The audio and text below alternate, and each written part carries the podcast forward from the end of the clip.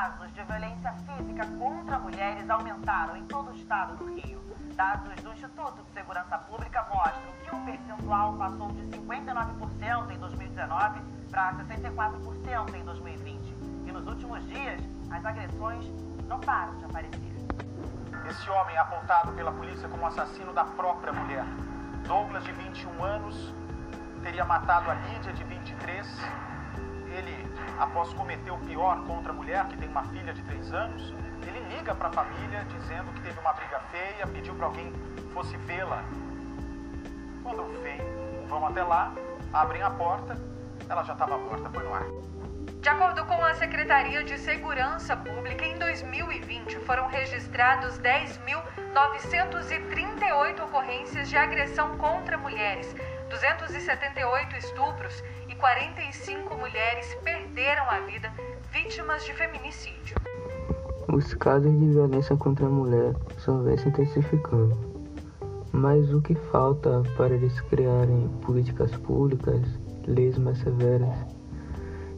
Hoje nós vamos falar sobre a questão da mulher na sociedade atual. Eu sou Pablo Souza e está começando mais um Na Fala. É indiscutível que nessa pandemia as mulheres ganharam alguns monstrinhos dentro de casa. Segundo dados do Anuário Brasileiro de Segurança Pública, os casos de feminicídio cresceram 22% entre março e abril de 2020 em 12 estados.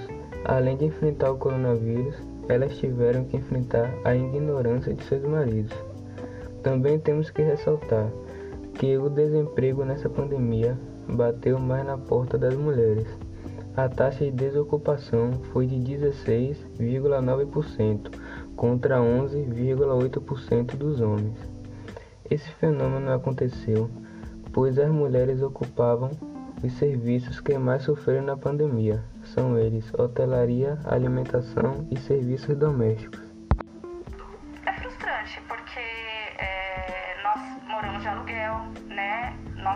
Renda, meu esposo teve carga horária e salário reduzidos, né? Então tem um impacto muito grande aqui dentro de casa e eu sem poder trabalhar não tenho como ajudar na renda de casa. Mas, afinal, se Deus tirou a mulher da costela do homem, por que algumas pessoas colocam ela como se tivesse tirado do pé? Várias coisas influenciam, por exemplo, a cultura, fatores históricos ou até mesmo a vivência. Sabemos que na nossa sociedade atual existem vários estilos musicais que só querem jogar a mulher com a bunda no chão.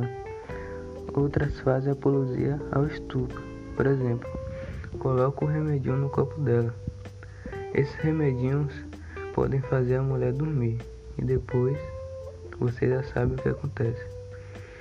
Em tempos atrás, as mulheres não voltavam, pois ela era totalmente dependente do marido, ou seja, ela iria votar em quem o marido mandasse.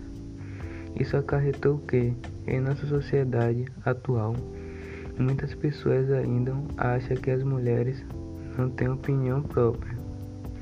Por último, eu trouxe uma convidada especial chamada Luciana Ramos para complementar o que eu falei.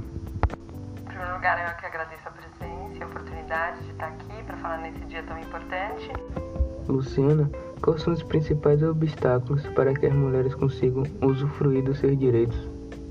Os obstáculos são das mais diversas ordens. Né? Existe, primeiramente, o obstáculo cultural. É, todos sabemos que vivemos numa sociedade machista e patriarcal que coloca, né, especialmente homens brancos heterossexuais numa posição é, de privilégio muitas vezes e que subjuga muitas vezes a posição da mulher e o papel da mulher na sociedade brasileira. Então, muitas vezes a mulher é colocada numa posição submissa e que deve, digamos assim, é, ter um papel muito restrito ao lar, ao espaço privado, enquanto aos homens é garantido uh, o acesso e uh, a voz e o espaço e mesmo o poder em qualquer espaço, né, seja ele público ou privado.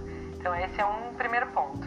Existem outros obstáculos de ordem institucional, então, muitas vezes, olhando do ponto de vista jurídico, muitas regras foram construídas é, levando em conta a perspectiva masculina. Estou finalizando mais um podcast.